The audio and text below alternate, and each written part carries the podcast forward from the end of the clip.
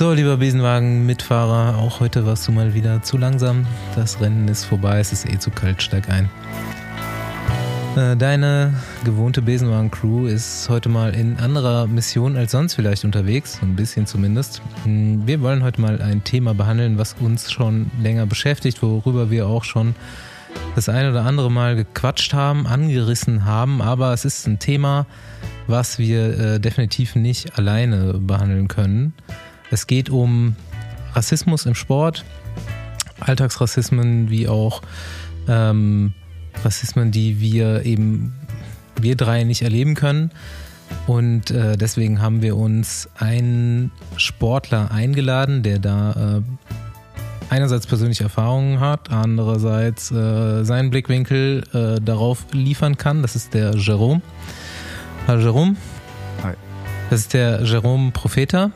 Er ist seines Zeichens eigentlich Fußballprofi, aber ist mir auch auf dem Fahrrad schon in die äh, Arme gelaufen. So haben wir uns kennengelernt. Äh, dazu gleich mehr. Ich bin Bastian Marx.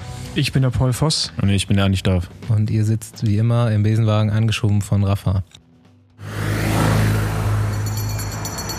Nächste Runde Trainingrunde, gesponsert von so, liebe Hörer, wir sind angekommen in der finalen Phase äh, des Besenwagentests für Athletic Greens. Andi und ich waren ja schon äh, eine Woche lang eingestiegen. Paul ist jetzt eine Woche dabei. Athletic Greens, wer es noch nicht mitbekommen hat, ist ähm, ein Green Smoothie, den du dir morgens mit kaltem Wasser anrührst. Äh, 75 essentielle Vitamine und Mineralstoffe, eigentlich alles, was du brauchst in einem Drink. Und ähm, das Ganze boostet deine Regeneration, Energie, Darmgesundheit, Immunsystem. Äh, ja, wie die Besenwagenhörer ja wissen, äh, ernähre ich mich ja sonst eigentlich nur von Reiswaffeln und Spaghetti-Eis. Aber ich dachte, ein bisschen mehr Vielfalt rein. Und äh, ja, wie du schon gerade erwähnt hast, seit einer Woche ist Athletic Greens die dritte Komponente. Und äh, was ich bis jetzt beurteilen kann, ist auf jeden Fall, dass sich meine Verdauung zum Positiven verbessert hat. Bei mir ist auf jeden Fall so, ich weiß nicht, woran es sonst liegen soll, aber ich brauche in letzter Zeit auf jeden Fall deutlich weniger Schlaf als vorher das am Anfang habe ich ja direkt gemerkt, so irgendwie über den Tag verteilt, hast du mehr Energie, aber so seit in der letzten Zeit, ich schlafe einfach weniger und äh, bin morgens auf jeden Fall erholt, erholter als vorher. So, Besenwagenhörer kommen mit athleticgreens.com slash Besenwagen an das Produkt und äh, Paul ist zugelassen, auf jeden Fall. Ja, das Ganze ist auch von äh, der NSF zugelassen. Es hat ein Zertifikat bekommen. Das heißt, äh, kann bedenkenlos verzehrt werden und ist in der Hinsicht safe. Was mir noch positiv aufgefallen ist, ist, wie leicht du das Zeug in diesem Shaker anschütteln kannst. Sonst hast du immer mit so Pulvern voll den Stress, weil das irgendwie klumpt. Und das wird mit einmal schütteln irgendwie homogen. Du kannst es gut trinken. Also ich kann es auf jeden Fall nur jedem empfehlen. Das Ganze gibt's unter athleticgreens.com slash Besenwagen mit noch einer Flasche Vitamin D3 K2 in der Combo dazu. Also checkt's aus und gönnt euch. Jo, okay, zurück zu unserem Gast. Wie ich eben schon angedeutet habe, ähm, ja, wir hatten schon länger vor, diese Folge zu machen. Ähm, ich muss sagen, es ist äh, Pauls besonderes Anliegen auch. Also wir haben alle Bock drauf, aber Paul treibt die Sache äh, voran. Und ähm, wir haben überlegt, wen, wen können wir hier zu einladen. Und da ist ja schon mal der erste Ansatz des Problems dieses Sports, in dem wir uns auch bewegen, dem Radsport, der ist nämlich nun mal ein ziemlich weißer Sport. Uns sind jetzt nicht allzu viele Varianten eingefallen. Und dann dachte ich hier, ich hatte letztens jemanden beim Bikefitting. Und ähm, ich war äh, ganz überrascht. Ein coolen Fußballer plötzlich mal im Bikefitting zu haben. Das hast du auf jeden Fall sehr selten. Ähm, und der war eben ein farbiger. Jerome, ähm, du spielst Regionalliga-Fußball. Wie zur Hölle bist du auf dem Rad gelandet? Erzähl erstmal so ein bisschen, was, was du machst, wer du bist und wie, wie das passieren konnte. Ja, also dann darf ich ein bisschen ausholen, oder? Du darfst ja, ja. ein bisschen ausholen. Wir haben Zeit. Also ähm, das Ding ist halt, ähm, ehrlich gesagt komme ich durch, zum Radsport durch meine Mutter, weil ähm, ja durch diese Fahrer der Telekom-Crew von damals äh, hat die das schon sehr verfolgt und ich und meine Schwester, wir waren halt klein und immer ein Rumturnen hin und her ähm, und haben das dann halt erstmal so im, im, ja, mit einem Ohr nur so ein bisschen verfolgt und so weiter und so fort. Und über die Jahre hinweg kam das dann so, dass sie dabei geblieben ist und immer weiter Radsport geguckt hat, zumindest im Sommer, Tour de France. Das war so das Hauptprogramm, ARD, den ganzen Tag, wenn die Etappen halt liefen. Und äh, ja, ich habe mich dann halt hingesetzt und dann irgendwann angefangen mitzugucken. Und ähm, irgendwann entwickelst du halt irgendwie ähm, ja eine Beziehung, sage ich mal, zu gewissen Fahrradfahrern, die die du magst, wie die wie die wie die, ob die angriffslustig sind oder ob die abwarten fahren oder wie auch immer.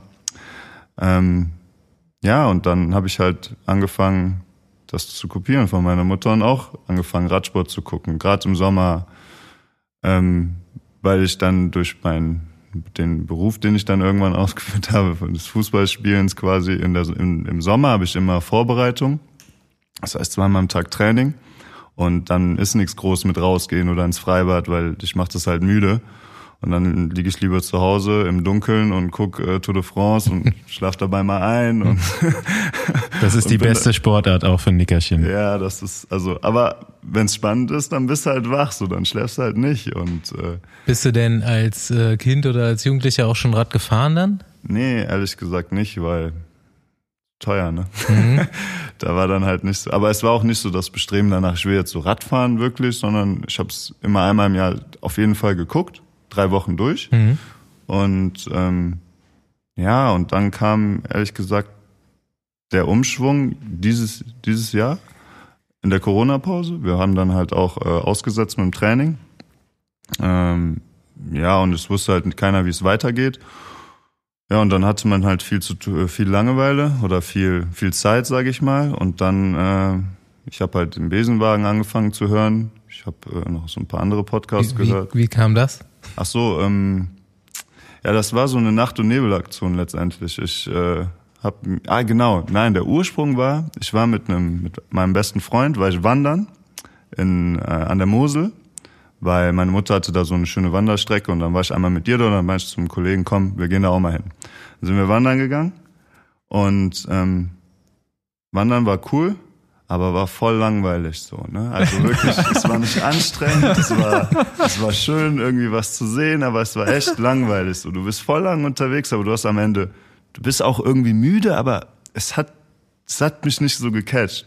Und dabei kam mir äh, Radfahrer entgegen, einen Berg hoch und voll am Arsch, ne? So, erst kam der Mann und dann kam die Frau, so nach zwei Minuten dahinter oder so, ne? Und wirklich voll am Kämpfen, aber sind nicht abgestiegen, sondern sind weitergefahren. Und dann war bei mir so, ah, okay, das könnte was sein, was du eventuell irgendwann mal nach dem Fußball machst, was mich trotzdem, was mein Ehrgeiz so abruft quasi und mich auch abholt.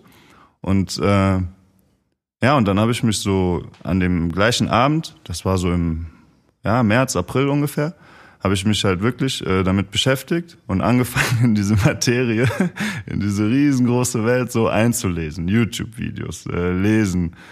Dann bin ich auf den Podcast von euch gestoßen, habe mir die Folgen rausgesucht, habe erst am Anfang angefangen, dann habe ich mir die Folgen rausgesucht, wo es, äh, wo ihr äh, gesprochen habt über die die Folgen zur Tour, wo ihr dann über die Fahrer gesprochen habt. Dann äh, habe ich mir über das Equipment die Folgen rausgesucht, also nicht jetzt von eins bis heute alle Folgen, sondern wirklich speziell rausgesucht. Dann habe ich mir für die Konsole habe ich mir Tour de France gekauft. Aber ist das Cycling Manager, wie heißt das? Äh, nee, Tour de France heißt das Spiel, das ist wirklich von denen. Gibt's echt ein Tour de France? Ja. ja. Und dann habe ich so erfahren, dass über das Spiel, dass Egan Bernal der krasseste war, also nicht Saison 2020, sondern Saison 2019. Dann habe ich mir die dazugehörigen Folgen von euch halt angehört und da kam das dann auch so rüber. Ja, und dann bin ich halt immer weiter da rein und dann, ja, welches Fahrrad, äh, Schaltung, Reifen, alles Mögliche habe ich mir irgendwie versucht anzueignen. Und dann innerhalb von, ich glaube, vier oder fünf Tagen habe ich mich dann leider, ich glaube, ich steht dazu nicht so toll, aber habe ich mich für ein Gravelbike entschieden. Finde ich super. Ähm, ja, weil ich auf, weil ich auf, äh, auf beiden Gebieten so ein bisschen sein wollte, ne? weil ich wusste nicht, wie mhm. das mit dem Straßenverkehr ist, ist ja auch gefährlich so und es darf sich niemand verletzen, aber ich halt auch nicht so, ne? weil sonst irgendwie blöd, wenn du dann zum Arbeitgeber kommst, so ja, tut mir leid, ich muss jetzt zwei Wochen aussetzen. Ja, habe ich für ein Gravelbike entschieden und dann äh, habe ich äh, mich halt relativ schnell dann auch für fürs Bikefitting dann halt natürlich bei bei dir halt äh, einen Termin gemacht, weil liegt ja nah, ne? Besenwagen, da muss ich ja irgendwie dann auch reinkommen, ne? Und dann habe ich dem Basti mit meinen ganzen Fragen zugeschüttet. Ich glaube, ich habe dir auch von dem Spiel erzählt und äh, zwei Stunden lang habe ich dich ausgefragt und äh, nebenher haben wir das Bikefitting gemacht, weil ich wollte halt sicher gehen, dass ich jetzt nicht irgendwie an Schmerzen leide, weil das habe ich halt auch über den Podcast rausgefunden, dass je nachdem, wie du sitzt. Ja, wir sind ein Bildungspodcast, ich merke das gerade. Ja, also ist wirklich, also um gerade für mich war das Gold wert, so, weil ich wurde echt gut darauf vorbereitet. So, ich bin nicht einfach in den Laden, habe mich von einem Verkäufer äh, beraten lassen, so, weil erzählt ja jeder was anderes oder ist von Marken äh, abhängig, sage ich mal. So konnte ich mich echt gut vorbereiten. Natürlich dann das Bikefitting kam auch noch hinzu. Basti wollte mich dann zwar arm machen mit elektrischer Schaltung direkt und, und, und Carbonrahmen und tralala, aber der hat mir auf jeden Fall da sehr gut bei geholfen. Und ähm, ja, seitdem bin ich halt am Fahren. Ich bin ehrlich, ich bin nur ein schöner Wetterfahrer, weil Ja. das mit dem Laub und so, das ist, ist mir zu gefährlich und ist mir auch zu kalt. Also ich bin ja genug draußen. Aber ja, das ist dann halt so zu meiner so Leidenschaft einfach geworden, weil ich kann mir das halt auch gut vorstellen, ab jetzt, sage ich mal, einfach konsequent zu fahren, du bleibst fit. Ich mag halt auch diesen Anreiz, dich zu quälen. Natürlich, in der Qual ist es dann so, was, was machst du hier überhaupt? So, du kannst alles andere machen, aber warum fährst du jetzt den Berg hoch so? Aber erstens ist es halt so, wenn man es geschafft hat, ist man so wirklich stolz auf sich. Man kann viel mit sich selber ausmachen. Man ist sich mit sich alleine, wenn man jetzt alleine fährt, sag ich mal. Und äh, ja, so ist das gekommen. Dann habe ich halt noch äh, einen Freund direkt mit ins Boot geholt, der hat sich auch direkt ein Fahrrad gekauft. Ein anderer sehr, sehr guter Freund von mir, der fährt schon lange, der hat mich nicht dazu gebracht bekommen, aber jetzt fahren wir auch halt viel und es ist halt schon, stelle ich dann halt auch fest, wenn man so ein bisschen in diese Community, sag ich mal, reinrutscht, dass äh, es gerade in, in unter den jungen Leuten immer mehr beliebt, also immer beliebter wird, weil man halt auch geil aussieht auf dem Rad und äh, irgendwie das hat auch so ein bisschen was mit sich bringt, ne? Irgendwie. Also ja, so ist das jetzt, sage ich mal, bei mir gekommen. Und ja, so oft es geht, fahre ich. Dieses Jahr nicht mehr. Dann nochmal kurz so äh, allgemeine äh, Daten. Wie alt bist du? Wo wohnst du? Wer ist dein aktueller Arbeitgeber? Also ja, also ich bin 30 Jahre alt, ich wohne in Hürth und mein aktueller Arbeitgeber ist Rot-Weiß Oberhausen. Alright. Da kannst du aber mit André Greipel trainieren fahren. Ähm, ja, dann, wenn er mich hört, äh, wenn er mich hört, äh, hier, wie heißen die? Trainingstiere, Ja, ne? die Trainingstiere. Trainingstiere. ja. Zeige ich dir mal was.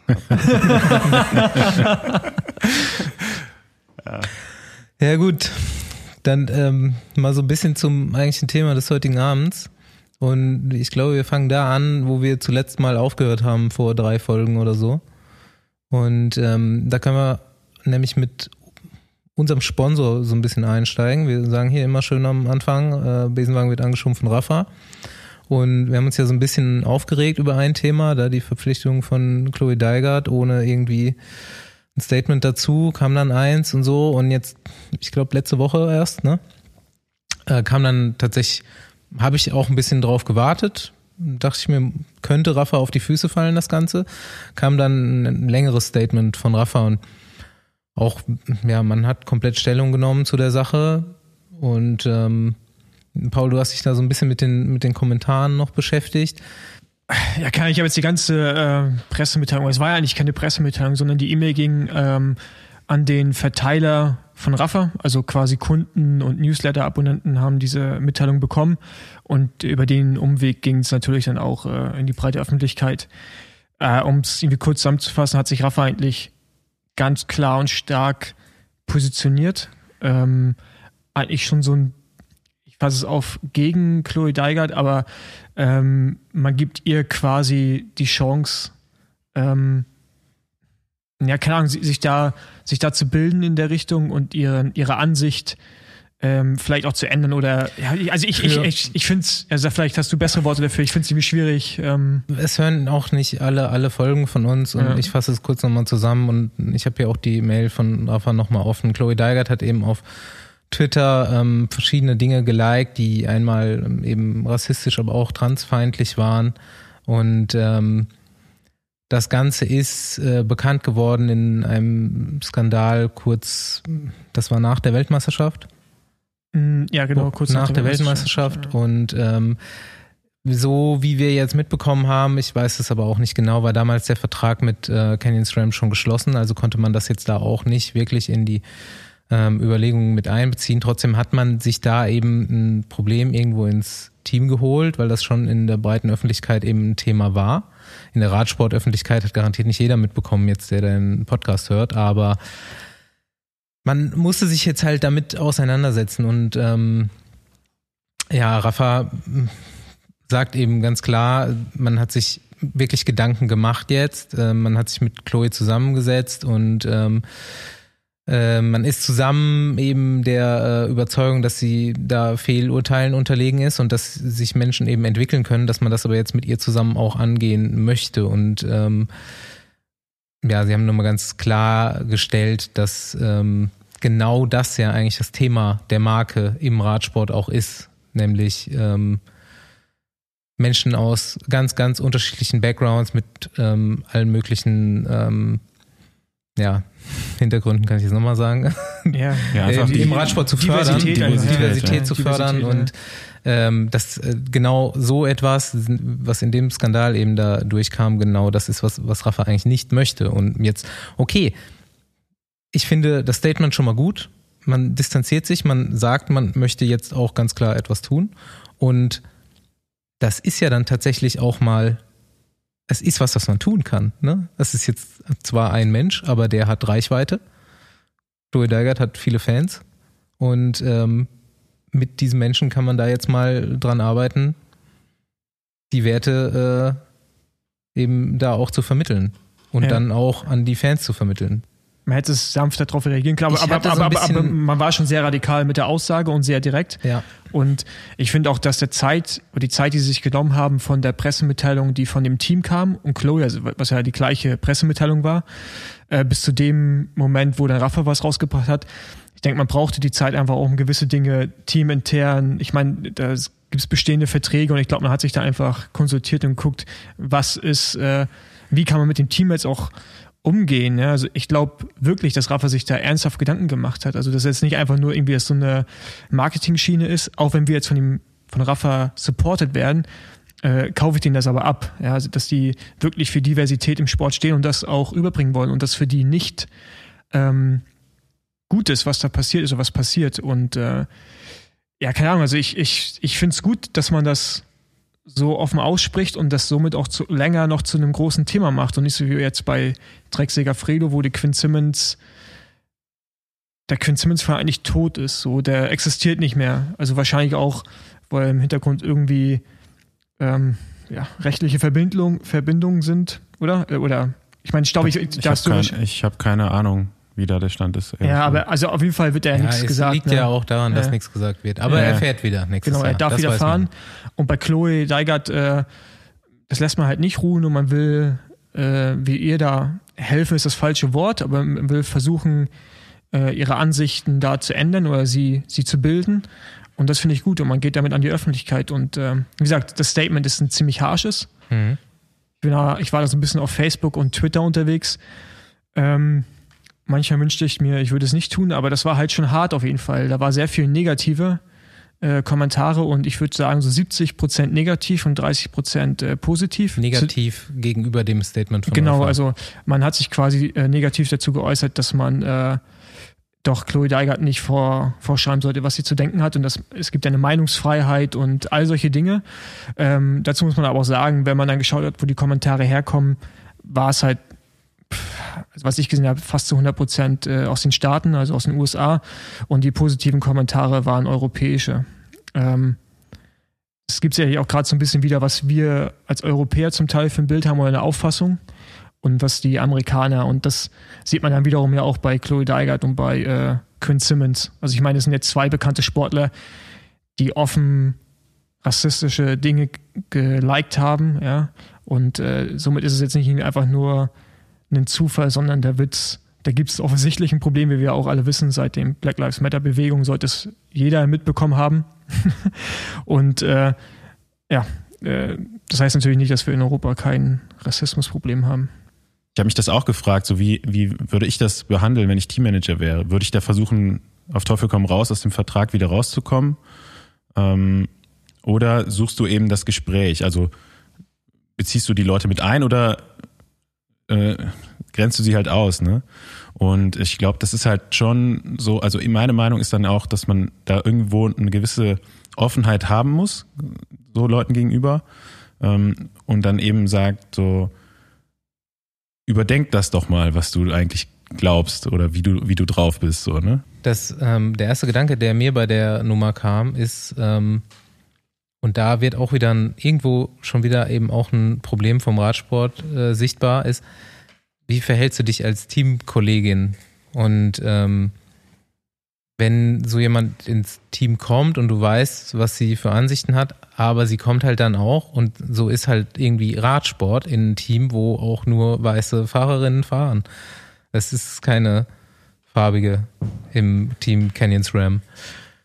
Wenn du so einen Teamkollegen bekommst, ne, oder wie, wie würdest du das, wie würdest du das wahrnehmen? Wie würdest du oder wie das ist jetzt in. in Hast du vielleicht schon mal ja. erlebt sogar, ne? Ja, also. natürlich. Wenn, wenn so Aussagen öffentlich getroffen werden oder man mitbekommt, dass sowas äh, in der Person dann halt vorgeht, so Gedanken, dann ist das schon so ein bisschen äh, der erste Eindruck dann schon ein bisschen anders behaftet einfach, ne? dass du ein bisschen auf Abstand gehst oder wie auch immer. Aber wie ihr schon sagt, bei der Person ist halt kein andersfarbiger oder farbige ähm, in der Mannschaft. Dementsprechend ähm, weiß ich nicht, inwiefern da es da Personen oder Mannschaftskolleginnen gibt, die sich so, sage ich mal, für für die, äh, sage ich mal, farbige, sage ich mal, einsetzt, ne, die dann auch wirklich auf die Person drauf zugehen, zur Rede stellen, weil, sag mal, ja, bei mir wäre das jetzt so, oder da wird dann schon auf die Person drauf zugegangen und da wird die dann auch zur Rede gestellt oder so. Ne? Oft ist ja auch so, dass,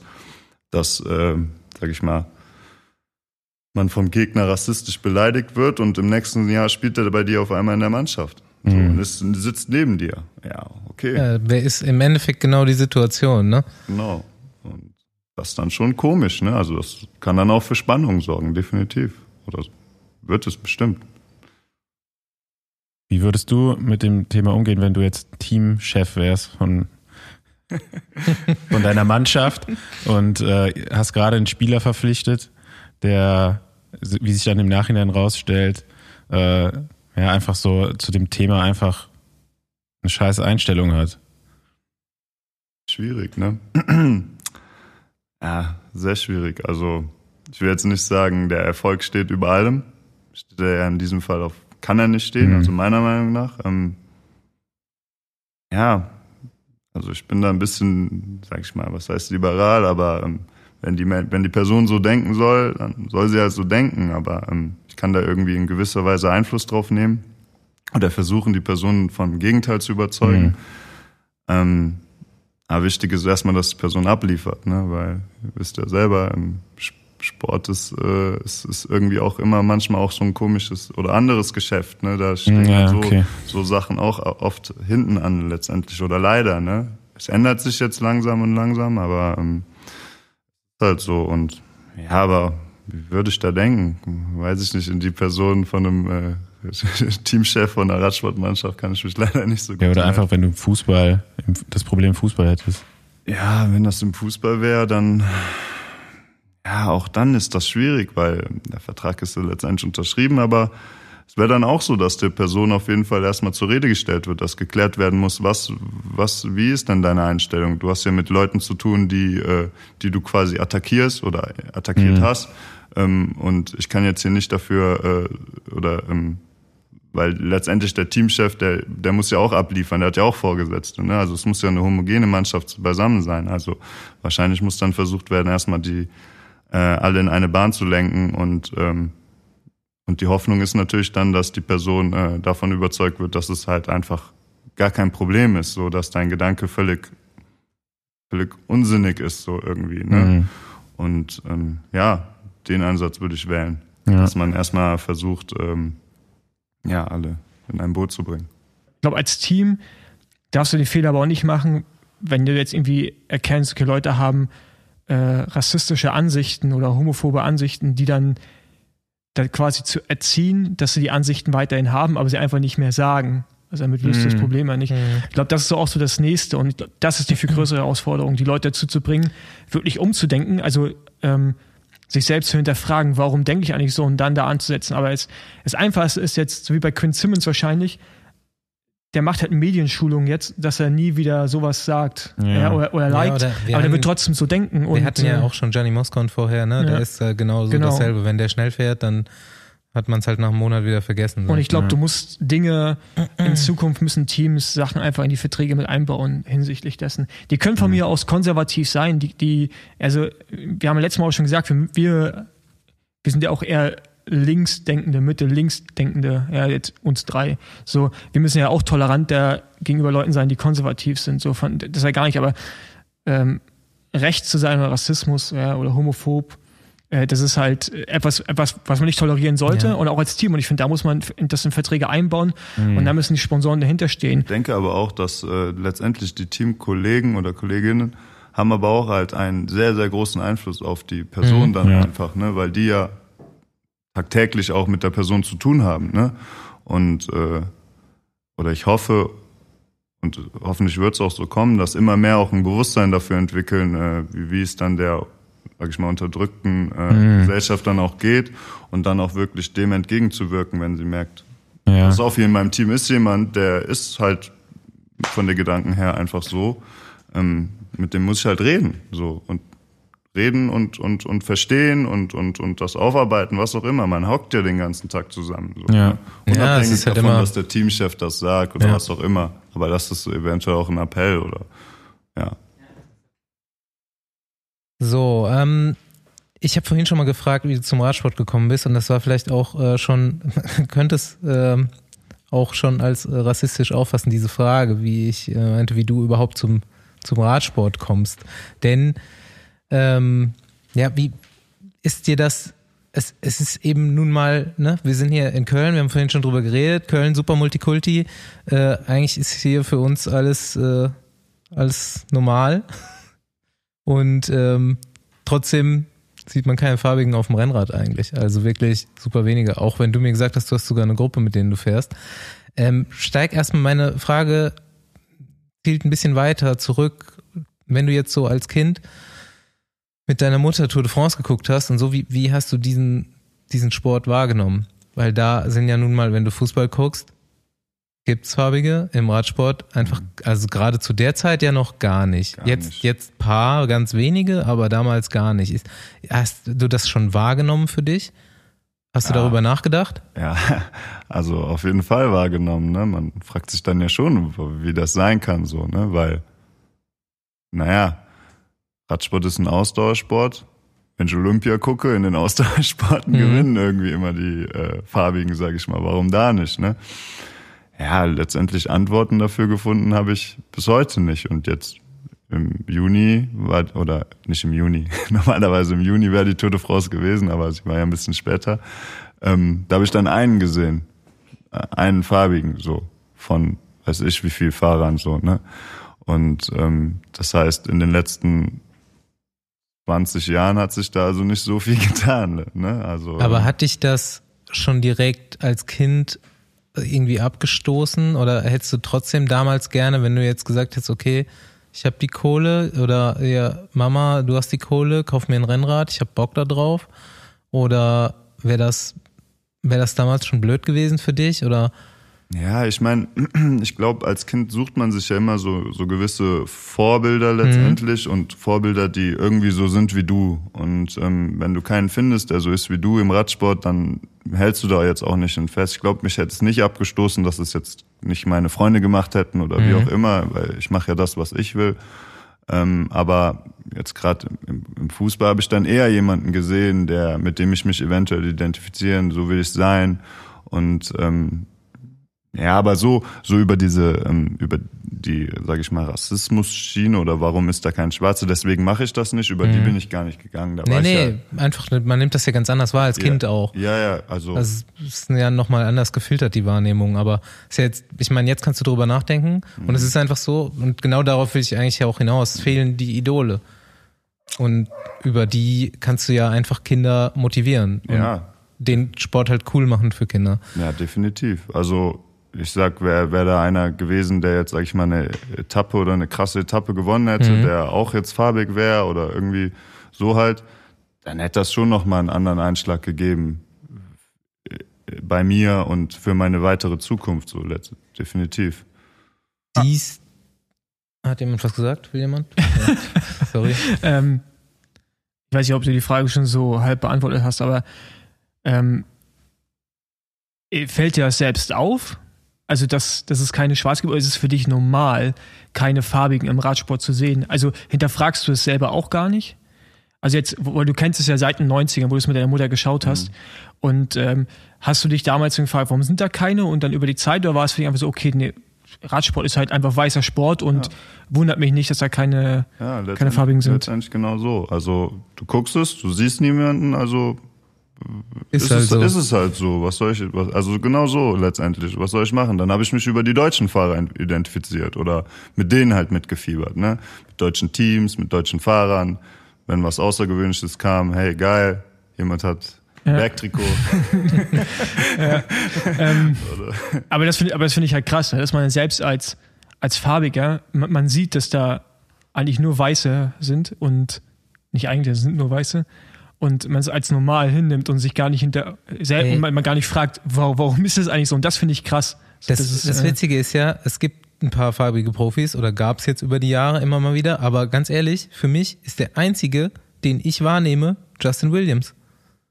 So, das ist kein Profi jetzt so in der World Tour. Der hat es mal versucht, aber das ist der einzige, der das für mich verkörpert eigentlich. Verbringst halt Ist auch ziemlich viel Zeit auf Instagram. Ja, gut, sagen, okay, ja. aber ne, ich, das ist vielleicht auch irgendwie rassistisch gedacht, aber das ist halt für mich so der, der ist der coole, der auch irgendwie so diesen, diese Athletik und ähm, den, den- den Sport und das wie soll ich das, wie soll ich Ja. das sagen? Die, ist ja die Kultur halt auch äh, ver, vermittelt. Und Wurde ja auch von verschiedenen Radsportmedien schon als einer der in, also einflussreichsten Persönlichkeiten Ja. im Radsport jetzt eben äh, gewählt oder Also rausgestellt, weil ist halt so, der passiert halt Ja. schon auf äh, vielen Ebenen. Äh, Im Profisport. Aber auch, aber auch, weil er den Sport anders angeht. Ne? Also er geht Ja. halt nicht über diese Struktur, ich will die Tour fahren an, sondern er geht daran, Radsport ist, ist ein Lifestyle, ist, Er ist, hat ist, ja- mehr, ist mehr als nur die Tour. Und das ist natürlich, Er hat ja, Ja. die Schiene über ähm, US, nicht mehr US Postal, sondern damals war das dann irgendwie schon äh, Tracks, Live- ne? Live Strong, nee, über das Nachwuchsteam von Genau, Axel Merckx. Ja. Richtig. Ja. Livestrong. Und ähm, versucht und meinte, als er dann in Europa war, das war gar nichts für ihn. Es, ging einfach nicht mit seinem Lebensstil überein. Ähm, er hat eigentlich, er, er hat so die Werte gehabt, er hat die Klasse gehabt, aber das, wie die da gelebt haben, ich habe die Woche erst einen Podcast gehört, wo er das nochmal aufgerollt hat, meinte so, ähm, ich habe schon in, in LA in einem scheiß Stadtteil gewohnt, wo du echt eigentlich keinen Bock hattest, so über die Straße zu gehen. Und dann war ich in Europa und ich habe mich noch beschissener gefühlt. so Okay. wie wir da gelebt haben, das war total bekackt. Das wollte ich nicht machen. Das war auf gar keinen Fall, was ich machen wollte. Bin ich wieder in die Schule gegangen. Okay. Und, und ähm, Wo war der da? Weißt du das noch? Nee, die In waren, Belgien waren nee, die die auf waren in jeden ich es kann eigentlich nur da gewesen. Ja. Und ähm, dann ist er, sein, sein Bruder wollte dann aber trotzdem Profi werden. Er war ein bisschen jünger und er ist dann über die Schiene nochmal wieder zum Radsport gekommen. Dann sind die beiden ja, haben das quasi dann nochmal zusammen aufgezogen so. Und ähm, das ist halt auch genau, das sind ja so die Filter, ne? Das ist so eine komische Blase, dieser Radsport und auch so eine, eben eine weiße Blase und so eine komische, er meinte auch, ey, wir hatten Trikots an, konnte ich nicht, so kannst nicht rumlaufen. Wir sahen, wir sahen aus wie Clowns. Und ich, ich wollte das nicht machen. Und das sind halt so, so Faktoren, die dann einfach Filter sind für Jugendliche. Ähm, auch für alle Jugendliche irgendwo, aber eben auch da für schwarze Jugendliche, diesen Sport zu machen und cool zu finden. Und so ist eben seine Story gewesen. Und ich weiß nicht, wie sehr du dich mal mit ihm beschäftigt hast oder ihn wahrnimmst oder kennst. Hör ich gerade zum ersten Hörst Mal. zum ersten Ja, Mal. aber, aber, aber, aber da will ich auch, ich glaube, ich weiß auch warum, weil nämlich er verkörpert dieses NBA, NFL, dieses Ja, Amer genau. American Sport Feeling, aber das findet in Europa ja auch gar nicht statt. Also wie viele Leute schauen bei uns NBA in NFL? Also das ist ja wirklich ist so eine Hardcore-Gemeinde und wir identifizieren uns in Europa ja eher über Fußball, ja. Und der Fußball ist ja auch noch traditioneller, äh, was das ganze Auftreten angeht, im Vergleich zu den amerikanischen Dann- Sportarten. Und ich glaube, da so ist der Radsport. Deswegen muss man, glaube ich, auch diesen Radsport in Erklären hier wir doch mal kurz Justin. Williams und dieses Team vielleicht, wenn auch Jerome das noch nie gehört hat, haben es wahrscheinlich auch ein paar Hörer noch nicht gehört. Ähm, Justin Williams, ich habe es gerade schon gesagt, aus LA ursprünglich. Ähm, Aus Compton, richtig, glaube ich. Ne? ja, genau. Und ähm, eben schon auch über den Vater, der immer Rennrad und Bahnrad, glaube ich, auch gefahren ist, zum Radsport gekommen, immer so ein bisschen Interesse gehabt, aber gar nicht so ultra, ähm, ultra motiviert gewesen. Und er meinte dann, okay, in der Hood haben auch ähm, Kids gelebt, mit denen er ähm, seine Nachmittage verbracht haben, die auch Radsport gemacht haben. Es waren irgendwie so zwei äh, Brüder und der eine von denen wurde dann irgendwie amerikanischer Meister in der U, was auch immer, 15 oder was. Und er meinte so, ey, das Kid, der war so klein und so äh, schmächtig und der soll amerikanischer Meister sein, ich mach den platt. und, und dann hat er eigentlich erst so Bock entwickelt, richtig Rad zu fahren, hat dann auch mit dem Vater quasi so ein bisschen trainiert und die sind immer eben, es gab dann so eine Crit-Strecke, die man jeden Dienstag und jeden Donnerstag gefahren ist und zwar auch im Training schon immer ähm, irgendwie Rennen und die sind dann halt einfach gute Crit-Fahrer geworden. Mhm. Und es gab einen ähm, et etwas älteren Profi, ich muss noch mal recherchieren, wer das genau war, das ist auch ein farbiger und der hat ihn Mhm. unter seine Fittiche genommen und der war halt auch richtig cool für ihn, so ein ist- Mentor, Der ist auch bei Rock Racing Ja, gefahren. genau. Ja, genau. Bahati? Bahati heißt er? kann sein. Nee, ich glaube andere, also, aber ich, ich weiß auch, welche Nummer eins da Mhm. bei Rock Racing war der. Rock Racing, das habe ich, das werde ich in einer der zukünftigen Folgen übrigens auch noch mal kurz äh, Revue äh, passieren lassen, das Team. Großartig. Da war Justin Ja, Williams. heißt der Bahati. Wahrscheinlich spricht man es anders aus. Ja, also hat dann eben ähm, versucht, auch Profi zu werden, weil er halt wirklich gut war. Und äh, viele Rennen gewonnen hat, einen guten Sprint, viel, viel Watt und eben auch ein ganz gute, ähm, ganz gutes Rennverständnis hat. Und ist dann aber halt so ein bisschen gescheitert, auch hat die Motivation verloren und ähm, da sein Bruder nochmal so krasse Motivation hatte, haben die beiden dann zusammen ein Team gegründet, was aber halt kein Profiteam ist, sondern so LA-based und auch sehr viele Local-Fahrer und viele farbige Fahrer, aber nicht nur. Und die gehen jetzt halt wirklich so einen Weg über Sponsoren wie Rafa, Specialized, die die Sache halt pushen extrem und stellen ein Team zusammen von ähm, Fahrern, die halt auf dem nationalen Level Siege fahren, aber nicht international. Und das Team ist halt auch coole Trikots, bisschen so Attitude, Basketball-Attitude und sowas. Das ist halt ist echt ein, einfach ein richtig cooles Programm. Ich würde mir einfach wünschen, dass Radsport so ist. Ja. So insgesamt, ne? Das, so hätte ich gerne, dass Radsport ist. Aber die Frage, die ich mir jetzt stelle, Ja. ähm, die kommt jetzt gerade so irgendwie auf. Guck mal, wenn, sag ich mal, jetzt bei der letzten Tour war einer dabei, der farbig war, der war aus Südafrika. Es ist ja nicht so, dass es in Europa keine Farbigen gibt. Und es ist ja nicht so, dass die, wenn die trainieren, sage ich mal, nicht auch das Potenzial hätten, äh, eine World Tour zu machen. Ne? Die Frage ist ja, warum macht es oder warum tauchen so wenig auf oder wo sind die denn? Gibt es in der Jugend Fahrer? Ich meine, ihr habt ja mit Jugendteams zu tun, so, aber wo sind die? Was machen die? Also hat da keiner Bock drauf? Wo, Ich, ich, ich, ich verstehe nicht so ganz. Ich glaube, es ist halt echt so, dass so- halt so der Coolness-Faktor einfach in einem gewissen Alter nicht hoch genug ist. Also ich weiß noch so, als ich halt Schülerfahrer war, da war halt Radsport war eine exotische Sportart so, ne? Da, da war es halt schon irgendwie komisch, wenn du Radsport gemacht hast. Bei mir okay, auch, wenn man ja. dann gehört hat, ah, der ist Nationalmannschaft, dann war es schon so ein bisschen angesehener, aber ansonsten warst du eher, warst du eher uncool, so, ne, mit der Sportart. Und ich glaube, das ist so ein Punkt. Und Ich glaube, es ja, fehlen, es fe fehlen wahrscheinlich wirklich so äh, ja, Leute, mit denen man sich identifizieren kann im Profisport. So. Und Radsport ist halt so eine traditionell europäische Sportart, die seit 100 Jahren einfach in Europa stattfindet. Ähm, also auch heute noch sind die größten Radrennen der Welt eben in Europa.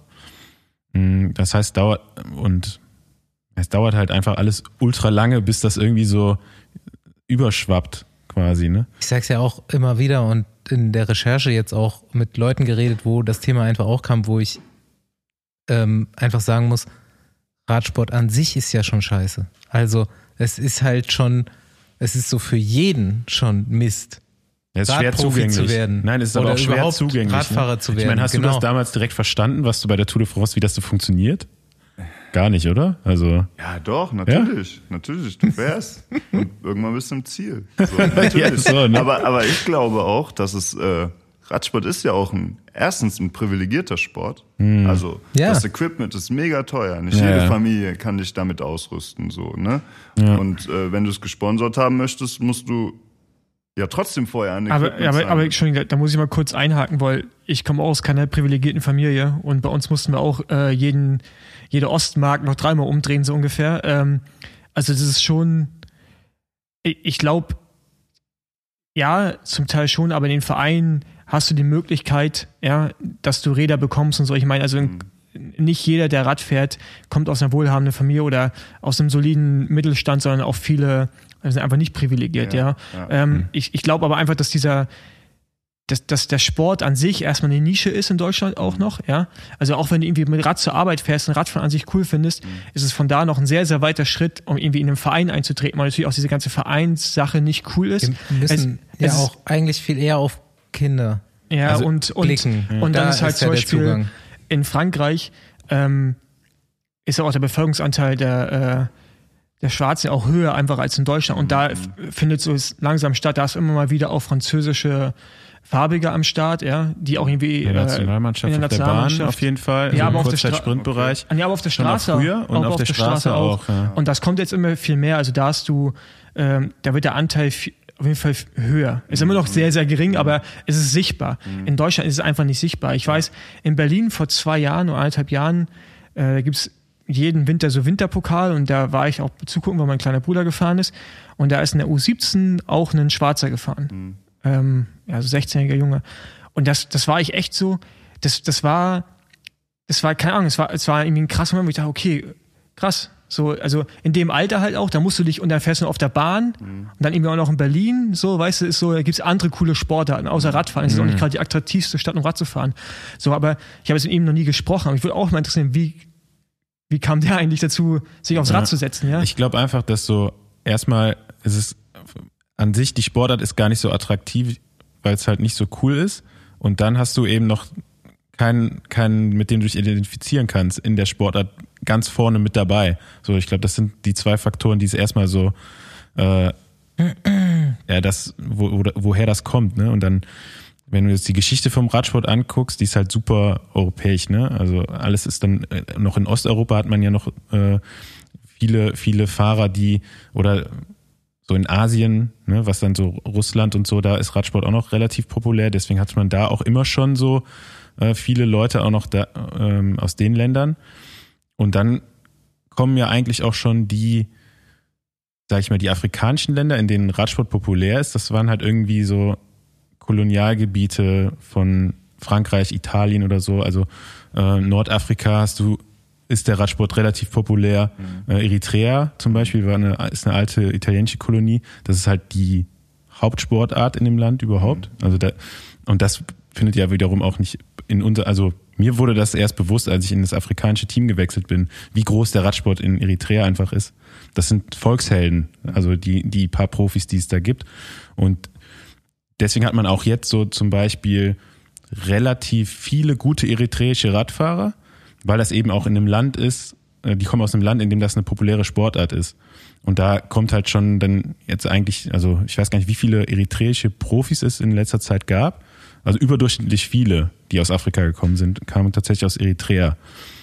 Und in, ich glaube, in vielen afrikanischen Ländern ist halt wahrscheinlich unfassbares Potenzial, was, was Ausdauersportarten angeht, äh, hast du ja schon gesagt, aber da ist halt, da gibt's überhaupt keinen Radsport, so zum Teil. Ne? Und dann, wie, dann musst du erstmal aus den Ländern überhaupt nach Europa kommen, weil hier finden halt die großen Rennen statt. Ne? Nur hier kannst du dich quasi ein Profiteam empfehlen. Das ist ja auch schon schwierig, wenn du, sag ich mal, jetzt nicht irgendwo Teil der Nationalmannschaft bist oder so. Also dieser Aussiebungsprozess, der ist halt für jeden schwer und dann natürlich umso schwerer, wenn du halt irgendwie aus einem afrikanischen Land, sage ich jetzt mal zum Beispiel, oder auch aus Asien kommst. Ähm, ich glaube, die UCI, der Weltverband, hat so ein Team, was eben ähm, so Fahrer aus Ländern fördert, die es ein bisschen schwerer haben. Aber selbst das sind ja nur eine Handvoll Plätze. Also das ist halt super schwierig, überhaupt in den Profisport reinzukommen. Und ähm, ja, das kann natürlich jetzt so ein bisschen gefördert werden. Ähm, oder sollte es ja, wahrscheinlich sollte, auch. Auf ne? jeden Fall. Also das also Talent-Scouting sollte halt vielleicht ein bisschen anders funktionieren, aber das ist ja, halt auch super ich mein, altmodisch im Radsport ja, einfach. Ne? Nächste Runde Trainingrunde, gesponsert von ja, wir hängen ja gerade im nächsten Lockdown und wenn es euch so geht wie mir, dann habt ihr bestimmt auch noch nicht alle Geschenke zusammen. Aber gut, dass es den Besenwagen gibt. ja, safe, ich habe auch noch nicht alles.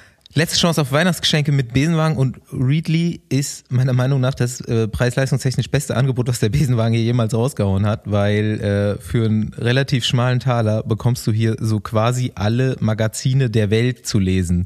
Äh, gibt natürlich paar Ausnahmen, aber ich denke 5000 Magazine auf Readly unbegrenzter Zugriff auf alle, auch alte Ausgaben. Also wirklich, ne, du kannst jedes Magazin, auch jedes davon, was es jemals gab, lesen.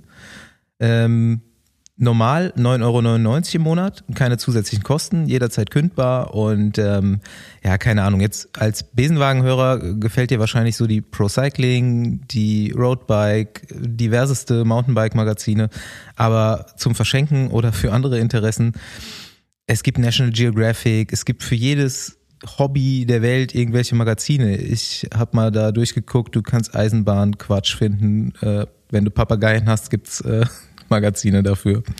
Ja, das ist echt krass. Also ich habe mir da, ich habe auch erstmal ein bisschen gebraucht, um durch das ganze Angebot durchzukommen und meine Favoriten da rauszuholen. Und dann habe ich dabei entdeckt, da gibt's Kreuzworträtselmagazine und ich dachte mir so, oh, wie unnötig ist das denn? Ähm, dann habe ich ihr aber gemerkt, und Basti, du hast mir das auch geschrieben mit deinen so Dokus, dass man die interaktiv lösen kann. So, und das fand ich ja wiederum mega geil. Ähm, benutze ich jetzt auch die ganze Zeit mit diesem, man kann auch so einen Familienaccount einrichten, also du kannst mehrere Profile machen. Habe ich direkt äh, meine Mutter mit den neuesten Kreuzworträtselmagazinen versorgt ähm, und jetzt lösen wir die hier um die Wette. Äh, auf jeden Fall mega viel Angebot, für jeden etwas dabei. Das Ganze gibt's auf readly.com slash Besenwagen. Ähm, das spezielle Angebot von uns für euch ist dabei ein Monat gratis und dann nochmal zehn Prozent auf den Monatspreis äh, für die ersten drei Monate. Kann man sich auf jeden Fall mal reinziehen jetzt in nächster Zeit, wo vielleicht doch der ein oder andere eine Minute Zeit hat, um mal ein bisschen gemütlich zu machen und ein bisschen was zu lesen oder ein paar Kreuzworträtsel zu lösen. Oder verschenken. Ich hatte mal eine harte, ich hatte mal eine harte Sudoku-Suchtperiode. Äh, ich hoffe, die bricht nicht wieder aus. Wir sitzen hier zusammen. Wir haben hier ähm, echt ganz stabilen Anteil von deutschen Radfahrern als Hörer. Und ähm, ist uns ja auch wichtig, dass wir alle hier was mitnehmen, auch wir drei als äh, weiße Rennrad-Dullis. Ähm, wie, wie machen wir das, wie machen wir unser Sport besser? Wie, wie machen wir den zugänglicher für, für jeden?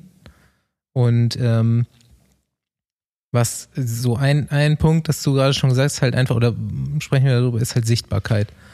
Und sobald, das sage ich auch immer, sobald man irgendwas cool findet und ähm, irgendwas pushen will, muss man das halt sichtbar machen irgendwo. Und ähm, ich weiß nicht, das ist jetzt halt so, ich habe gesagt, okay, Justin Williams ist der, der mir da jetzt ins, ins Gedächtnis kommt.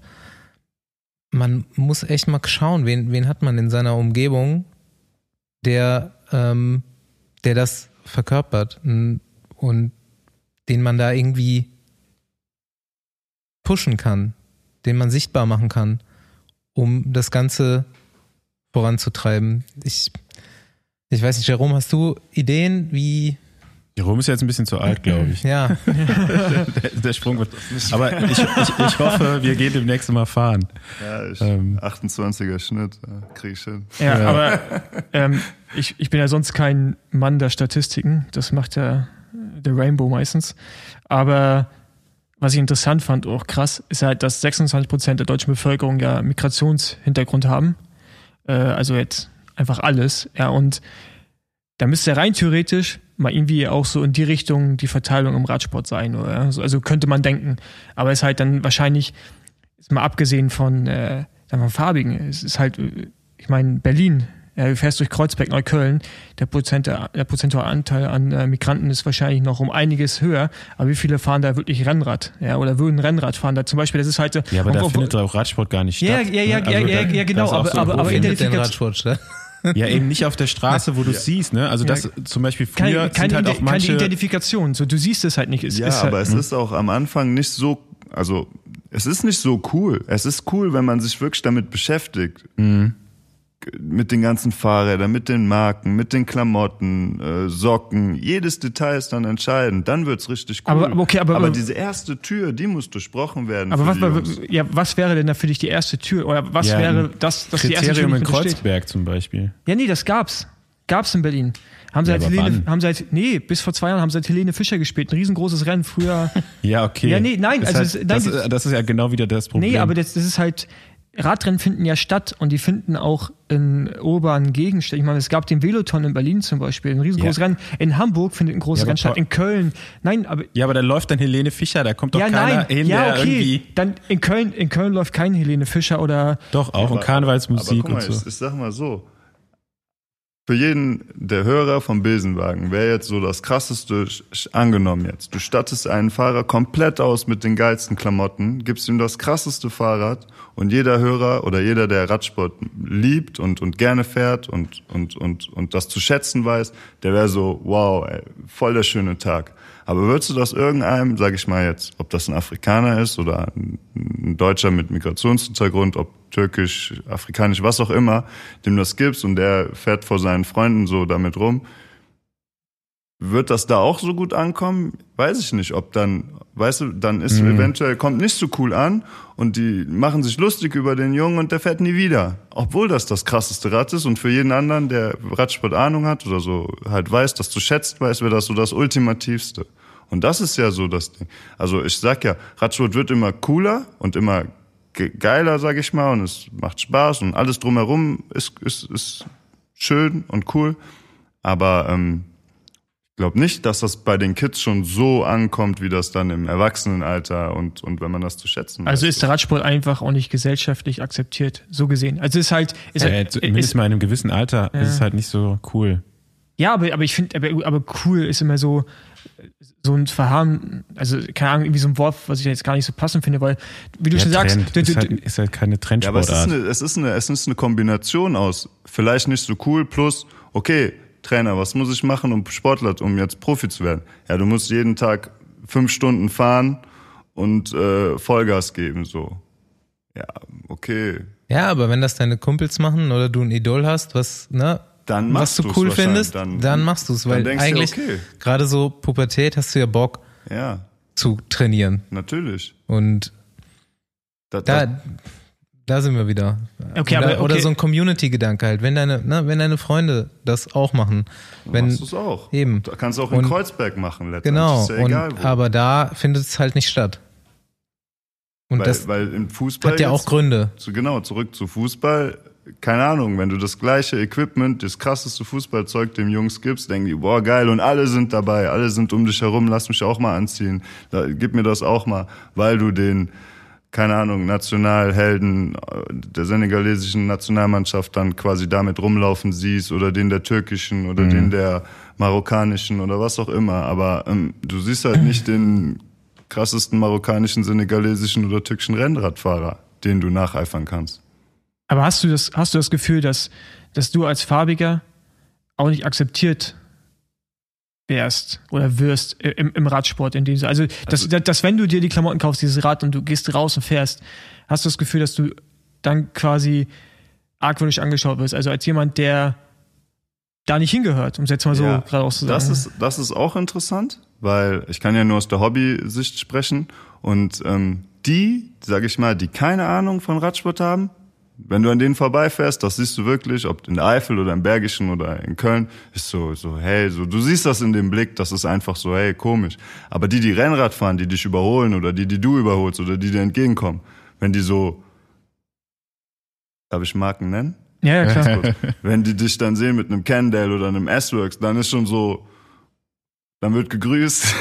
dann, dann, weißt du, dann bewegt man sich so auf einer Ebene. Man weiß ja, wenn jemand ein S-Works-Fahrrad fährt oder ein Candale, das heißt ja schon im Grunde so ein bisschen, okay, der hat sich mit der Thematik auseinandergesetzt, heißt nicht, der hat Ahnung, aber der weiß, sage ich mal, was gut oder was schlecht ist oder wie auch immer. Aber ähm, so, das ist dann schon so beeindruckend, sage ich mal. Und da ist es meiner Meinung nach schon ein bisschen äh, egal letztendlich, äh, äh, ja, wie du, wo, wo du herkommst oder wie du aussiehst oder was auch immer. Also ist irgendwie komisch. Ja, also ist es dann ja eher, was du jetzt gerade sagst, ist es ja nicht eigentlich ein, dann ein Problem des Sports, aber anscheinend, wenn du den, aus, aus deinem Empfinden, wenn du den Sport ausübst, du auf diesem Rad unterwegs bist, egal mit was für ein Rad jetzt, das könnte dann irgendwie auch ein Decathlon sein, äh, weißt du, für 500 Euro. Aber ich glaube nämlich auch, dass sobald du auf dem Rad sitzt, dass der Großteil der Community dich erstmal positiv aufnimmt und es erstmal geil findet, dass du überhaupt Rad fährst. Also, dass, dass jemand wieder Rad fährt, ist erstmal egal, wie er aussieht. Ja. Aber ich glaube, dann der Weg dahin und dann ist es ja eher gesellschaftlich. Also ist halt die Frage, wie weit der Radsport in dem Moment das Problem auslöst oder halt, oder sagen wir Radsport vielleicht, aber das Radfahren oder halt die Gesellschaft drumherum, die es ein schwerer macht, diesen Einstieg äh, irgendwie wahrzunehmen. Weil ich habe, also mein, also in Berlin gibt's auch paar und äh, also ich rede jetzt aus meiner Erfahrung, ja. Also es ist jetzt wirklich nur meine Erfahrung. Es ist auch nicht so, dass das, dass jetzt Profi sein, da ist glaube ich nochmal ein anderes Thema, da kannst du vielleicht auch von äh, Quebecer auch was erzählen, weil ja, da gibt's ja auch viele Geschichten zu. Ist auch nicht mein Empfinden, dass die Community, sobald du auf dem Rad sitzt, ähm, ein Problem oder einen Unterschied macht. Aber ich glaube, der Weg dahin äh, ist problematisch und, und, und schwerer als für Weiße. Weiß ich nicht, ist jetzt irgendwie, das in Community zu kommen. ja, genau. Also, ja, genau. Also, also so. allein diesen, diesen Weg hinzulegen, sich Ja, aufs aber- Rad zu aber- setzen, weiß ich nicht. Also, aber ich glaube, ich glaube, sobald du Rad fährst und jemand anderes Rad fährt, dann weiß der ganz genau, pass auf, uns verbindet eine Sache und wir quälen uns beide. Ja, genau, und das da- meine ich ja. Das ist schon Ja, ja. diese, Genau, erste ja. Verbindung, die dann so, äh, die dann so direkt dir gegenüber oder dir ge entgegengebracht wird, so und die du spürst und wo du dich dann schon gut aufgenommen fühlst. Ähm, wie gesagt, ja. ich ja. wollte damit jetzt nicht sagen, dass es keinen Rassismus, dass es keinen Rassismus im Radsport gibt. Das wollte ich damit jetzt gerade gar nicht sagen. Mir ging es eher nur um diesen Community-Gedanken und dass, wenn man auf dem Rad sitzt, ich glaube, der Großteil, dass du siehst, wie du gerade sagst, da quält man sich halt zusammen. Basti? Ich ähm, glaube, eine Sache, die ich mir bei der Recherche gedacht habe, die mir so ein bisschen aufgefallen ist, wo wir uns als Radsport so ein bisschen bedanken können, was das Thema angeht, ist die Fixie-Kultur. Weil ähm, die ist ja, glaube ich, sogar mal über Einwanderer aus, hab ich mal gelesen, glaube ich, irgendwie aus Jamaika und äh, oder Kuba in New York entstanden, die dann die Bikes von da, weil der Bahnradsport schon so äh, populär war, mitgenommen haben und da eben Messenger geworden sind und daraus dann eben auch eine Szene entstanden ist, aber auch in, in Europa jetzt oder auch in Deutschland ist ja das eigentlich so die offenste Kultur im Radsport. Die Räder sind günstiger als richtige Rennräder, du kommst viel leichter an Fixie ran und, äh, und die Community ist einfach super, super offen, super divers und ob das jetzt hier äh, super voll tätowierte Jungs sind oder eben mit aller Herrenländer Background ist da tatsächlich relativ egal. Und von der Seite aus kommen ja dann auch irgendwo, man kann testen, ob man gut ist, ob es einen Bock macht. Und wenn, dann kannst du dich in Richtung Rennradsport auch interessieren. Also ich glaube, über die Schiene sind schon einige auch zum Rennradfahren dann gekommen. Ich kenne das ja nur aus meinem Werdegang, dass man halt eben schon relativ früh, wenn man dann angefangen hat, international Rennen zu fahren, ebenso mit Einsätzen der Nationalmannschaft, hatte man ja immer mit irgendwie anderen, mit Fahrern aus anderen Ländern oder von anderen Kontinenten oder so zu tun. Ich fand das immer super spannend irgendwie oder, oder immer äh, ganz cool zu sehen. Ich kann mich an so ein paar Sachen erinnern, oder ich meine, das hast du ja gerade so ein bisschen angesprochen, ob die dich ob er sich äh, so zugehörig fühlt oder aufgenommen fühlt. Ich meine, das kannst du ja einfach so, wie fandest du das damals, wenn wir zum ersten Mal irgendwo ein Radrennen gefahren sind, wo dann, keine Ahnung, ich kann mich erinnern, so iranische Nationalmannschaft, mit der bin ich mal irgendwo ein Rennen zusammengefahren. Das war während dem Ramadan und die haben halt tagsüber nicht gegessen. Und die saßen dann abends immer, wenn wir ins Bett äh, gegangen sind, äh, hatte ich mein Fenster offen und die saßen halt abends noch draußen und haben dann erst gegessen und so. Ich fand das super krass. Ich konnte mir das überhaupt nicht vorstellen, wie die tagsüber die Rennen mitfahren konnten. Und ich fand das immer super interessant. Ich hatte irgendwie auch schon immer so Berührungspunkte auch mit afrikanischen Fahrern. Wir hatten mal einen Gastfahrer, den Nolan Hoffmann aus Südafrika. Der ist damals bei mir im U23-Team, äh, meine Rundfahrt bin ich mit dem zusammengefahren. Und ich fand es immer super spannend, mich so mit anderen Kulturen irgendwie auszutauschen und so. Ähm, oder was, wie hast du das dann damals so empfunden? Fandest du jetzt so, ja, hast du eher so gedacht, ich muss jetzt hier mein Ding machen oder warst du da so offen gegenüber den Leuten? Zum Beispiel so ein Daniel Tekle-Heimanot, ist, mit dem bist du ja auch viel zusammengefahren. Ja, ja, ist mein Jahrgang zum Beispiel, den kenne kenn ich halt schon, seit ich international Radrennen fahre, so ungefähr. Und ich, hab, ich fand das immer, ich hatte immer so einen riesen Respekt vor ihm, nicht nur, weil er bergauf halt unfassbar stark war, obwohl er so groß war und so, ähm, weil er einfach auch so seine ganze ja, wie er halt so drauf war, der war halt auch eigentlich sehr offen und so, ne? Und ähm, fand ich dann immer ein Fahrer, den ich so, ja, natürlich auch wegen seiner Stärke so ein bisschen äh, bewundert habe, wie er, wie er da gefahren ist. Ich glaube, der war in dem Jahr, als ich die Tour de l'Avenir, also die Nachwuchs-Tour de France gefahren bin, glaube ich sogar Zweiter oder Dritter der Gesamtwertung. Ähm, ultra starker Fahrer, der hat mich auch mal im Sprint geschlagen im Trainingslager. also, ähm, ich fand das immer super spannend und hab, bin auch gerne mit den Leuten so ins Gespräch gekommen über alles Mögliche. So, also klar waren das irgendwo auch Konkurrenten, aber ich fand das eher cooler, wenn das so, wenn man sich trotzdem irgendwie mit denen noch so verständigt hat, irgendwie halt so, ne? ja, es war halt früher auch schon normal, dass du immer jedes Jahr im Jahrgang ähm, einen farbigen in der französischen Nationalmannschaft hattest. So, das war so Kevin Reza und so. Das war halt einfach relativ normal. Also das mhm. kam immer wieder vor und gerade auf der Bahn ähm, gab es äh, jahrelang gute Franzosen. Was ich aber jetzt so gerade drüber nachdenke, auch äh, Vereinsarbeit, du kommst in einen Verein äh, als Kind, ich meine, du hast ja halt selbst als, als weißes Kind schon mit Problemen zu tun, ne, wenn du in so einen Verein kommst, äh, was, was so interne Disses angeht und all solche Dinge. Ne? Also ich meine, ähm, da gibt es so ein Wort wie Rassismus, Sexismus, äh, kennt man da nicht. Ja?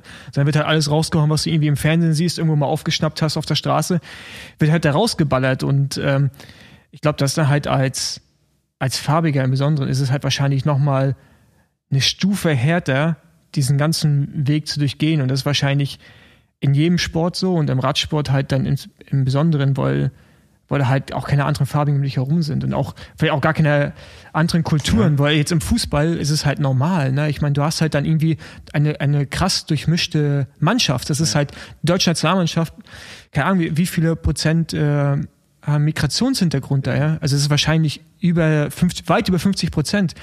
Im Radsport minimal und so. Das ist halt, deswegen, also ich glaube, das ist halt einfach mega schwer, ähm, dann irgendwie auch als Kind den Einstieg zu schaffen und auch diese Scheu zu verlieren, vielleicht diesen Weg zu gehen, weil du kommst in den Verein, bist dann der Einzige oder die Einzige, die in Anführungsstrichen anders aussieht als die weißen Kinder, ja. Mhm. Und äh, ähm, dann ist es auch, glaube ich, egal, wo du herkommst, ob du jetzt Deutsch bist äh, oder äh, Senegalese, das ist dann halt e-, erstmal egal. Aber du unterscheidest dich halt durch die Hautfarbe und ähm, ja, ich glaube, das ist halt einfach mega schwer und äh, muss man da wahrscheinlich noch mal unterscheiden zwischen ähm, in einen Verein eintreten, wenn man jung ist und Radfahren, oder man ist irgendwie Anfang 20, ja, oder wie du jetzt Anfang 30 und findet Radfahren, Radfahren halt an sich geil, dann ist halt diese, weil man auch selbstbewusster ist, ja, und man hat ein bisschen Lebenserfahrung, man ist nicht mehr ganz so, so scheu und man kann mit Reaktionen auch anders umgehen, ist es dann auch einfacher, diesen Einstieg hinzubekommen. Das ist halt schwierig, ne, weil erstens sind Kinder gemein, weiß man ja selber aus der Vergangenheit. Und in so einer Gruppendynamik dann eventuell noch gemeiner. Und wie du schon sagst, ne, du hast halt dann eine große Zielscheibe auf dir, sagen wir mal aufgrund deiner Hautfarbe. Und du willst ja im Grunde, indem du da in den Verein oder ich weiß nicht, wie das ist mit Kaderplätzen oder so, aber ich stelle mir das jetzt so vor, dass du ja irgendjemandem einen Platz wegnimmst, indem du da aufgenommen wirst Ja, in, in den- das Team ja, oder wie auch also immer. genau nicht zwangsläufig. Ein Verein, da trittst du Ja. erstmal ein, da nimmst du erstmal keinem was weg, aber ich, Ja, klar, wenn du besser dann- wirst, dann. Genau, ja. in diesen Endstufen dann, sage ich mal, wenn du, natürlich, wenn du dabei bist, machst du das halt, aber in diesen Endstufen, wo sich dann die Spreu vom, vom also, wo sich dann die, Und die Spreu vom Weizen trennt. genau, wo sich das dann trennt, dann ist ja dieser Konkurrenzgedanke noch viel größer. Und wenn du dann der Einzige bist, und du fährst alleine, egal wie gut du bist, aber du hast noch diese mentale Belastung, einerseits von diesem Wettkampf und andererseits, dass du noch mehr machen musst, um quasi den anderen äh, zu zeigen, dass du besser bist, dass du, dass die, dass die langsam, du musst dir diesen Respekt noch mehr erarbeiten. Also natürlich müssen das weiße Fahrer auch, aber oder oder äh, sage ich mal, ja, weiße Fahrer auch machen, aber ich habe das Gefühl, und da spreche ich dann aus der Fußballvergangenheit so halt, als Farbiger musst du das noch mehr. Du musst noch mehr. Der kann gleich groß sein wie du, gleich schnell, gleich, äh, gleiche Fehler, gleiche Stärken. Aber in, sage ich mal, in Deutschland oder in den Regionen, wo ich mich dann bewegt habe, musst du, wenn er ein Tor macht, musst du gefühlt noch, musst du zwei Tore machen. 1-1, die Gleichwertigkeit ist da nicht so. Ich hoffe jetzt durch diese ganzen Bewegungen wird da ein bisschen, werden da ein bisschen mehr die Augen geöffnet. Und ich denke, dass das gerade dann im Radsport, weil das ja ein, Einzel, ein Einzelsport, natürlich im Team, aber ein Einzelsport auch letztendlich ist, ähm, dass du, äh, dass du da halt noch mehr arbeiten musst und noch mehr Gas geben musst und dich noch mehr Und- durchsetzen musst und auch schon in jungen Jahren irgendwie durchsetzen musst. Du hast vorhin schon erzählt und dasselbe und das will ich ja eigentlich auch hier ein bisschen in der Folge mit drin haben, denn es geht ja nicht nur um Sport und wir sollten uns auch nicht nur im Sport an die eigene Nase fassen, sondern eben auch im Alltag. Und du sagst genau dasselbe. Diese Erfahrung hast du eben auch sonst so gemacht, ne? Ich weiß nicht, ob du das jetzt nochmal erzählen willst, aber wenn du Freundin hattest und den Eltern vorgestellt wurdest, äh, Ja, nicht nur da, nicht nur, nicht nur da, auch, auch im, im Fußball zum Beispiel und auch so relativ jung. Ich habe mich ja, ich wusste ja schon ein bisschen länger, dass ich jetzt zu Gast sein werde und dann habe ich mal so überlegt und vieles ist in Vergessenheit geraten, aber so beispielsweise war ich dann, keine Ahnung, ich war gerade aus der Jugend raus und im, im Herrenfußball dann angekommen, damals noch Oberliga, auch hier in Köln, so ein kleinerer Verein. Und dann haben wir auswärts gespielt in so einem Dorf, Wachtberg, das ist bei Bonn. Da haben wir dann gespielt und dann war so ein hitziges Spiel und es stand äh, irgendwie 1-1 und der Ball geht ins Seitenaus. Ich will schnell den Ball, also die Zuschauer standen dann quasi direkt am Platz hinter so einer, hinter einem Gitter, wie, wie nennt man das? Bande. Ja, so. Hinter einer Bande, genau.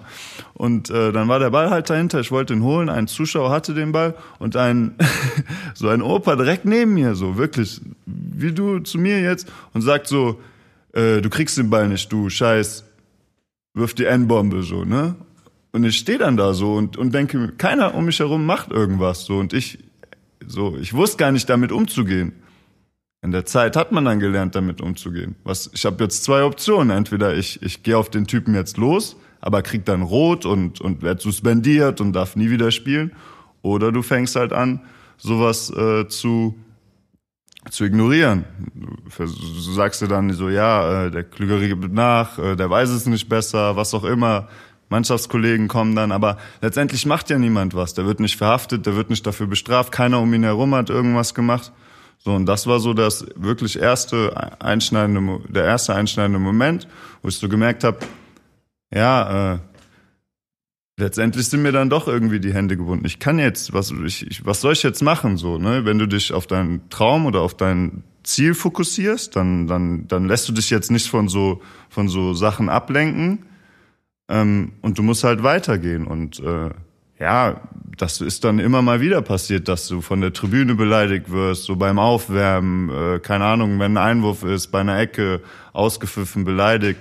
Natürlich wirst du das als Weißer oder der gegnerischen Mannschaft immer, aber dieses, diese Art von Wörter, die sind dann schon nochmal, die treffen dich dann schon, weil als junger Mensch denkst du so, ja, ich kann doch nicht, was, was willst du jetzt von mir? Ich kann doch nichts dafür. Ich kann nichts dafür. Ich bin, ich fühle mich deutsch. Weißt du, was ich meine? Ich bin hier geboren, ich spreche die Sprache. Ich war hier in der Schule. Ähm, was ist denn jetzt das Problem? Du lernst halt damit umzugehen. Du, du, das ist dann in, äh, in äh, als ich dann, ich habe dann eine Zeit lang in äh, Thüringen gespielt. Und da waren dann auch Auswärtsspiele, auch immer noch ganz tief äh, Richtung äh, Richtung tschechische Grenze, sage ich mal. Ähm, Und da war das dann so gang und gäbe. Und ähm, ich hatte dann einen, einen jüngeren Mannschaftskollegen, mit dem bin ich aus, aus hier, aus Köln dorthin gewechselt.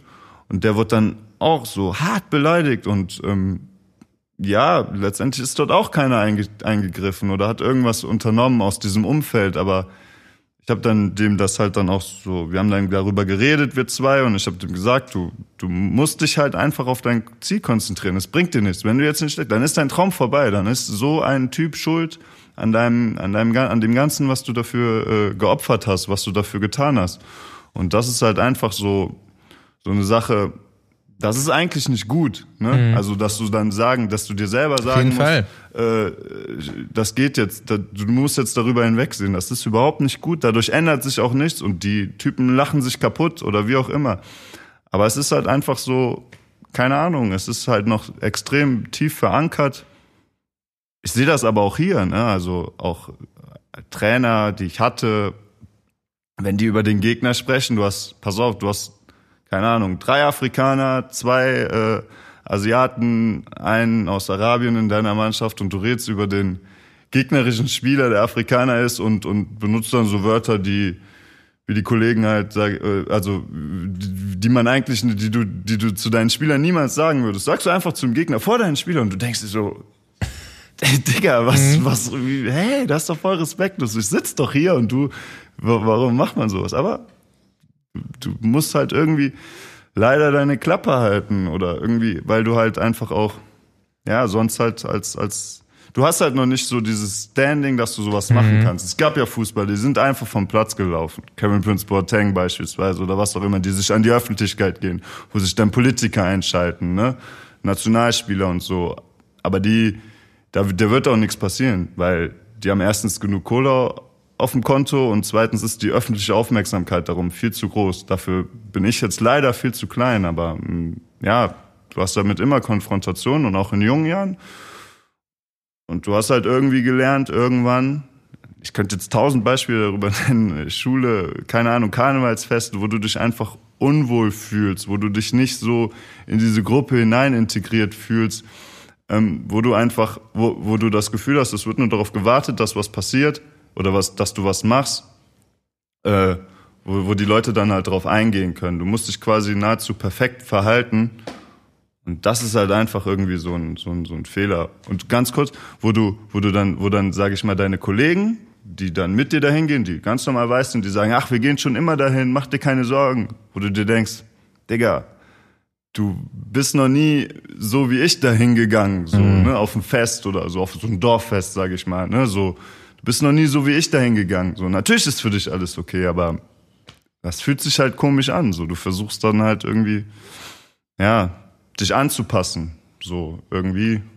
Es klappt dann auch, weil du, dich, weil du die Leute von dir überzeugen kannst, indem die merken, wenn wir reden, das, das, das, sag ich mal, clever, der, der spricht vernünftig, der hat Benehmen, ne, dieses Bild, das manchmal in den Medien projiziert wird, dass dass, dass, dass wenn so eine Person hat so und so äh, ge gewisse ähm, Eigenschaften nicht, wenn du die, wenn du denen zeigst quasi, dass du diese hast, sage ich mal typisch deutsche Eigenschaften oder was auch immer, dann äh, wirst du irgendwann im Laufe der Zeit akzeptiert. Aber so die ersten Minuten, Stunden ist das halt schon so komisch einfach so. Und das auch gerade, also auch in auch auch in Deutschland noch so, aber ja. Du hast jetzt ja gerade schon Erlebnisse beschrieben von Thüringen, sind schon ein paar Jahre her und ich meine jetzt so ein bisschen äh, ein paar Monate vergangen seit Black Lives Matter. Merkst du da irgendwie eine Änderung? Also für mich persönlich äh, habe ich jetzt nicht das Gefühl, dass sich auch politisch äh, in der irgendwas ändert. Das ist die Toleranz gegenüber Rechtsextremismus und rechter Gesinnung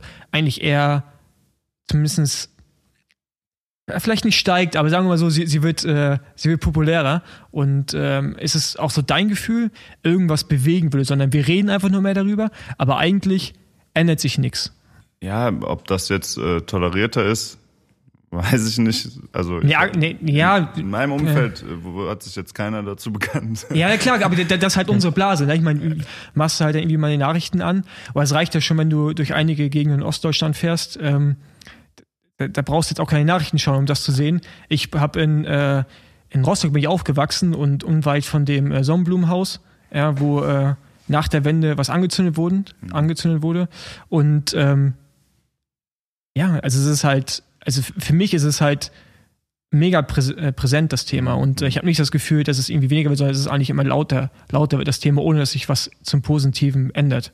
Und jetzt meine Frage, ob das, für, ob das auch dein Empfinden ist.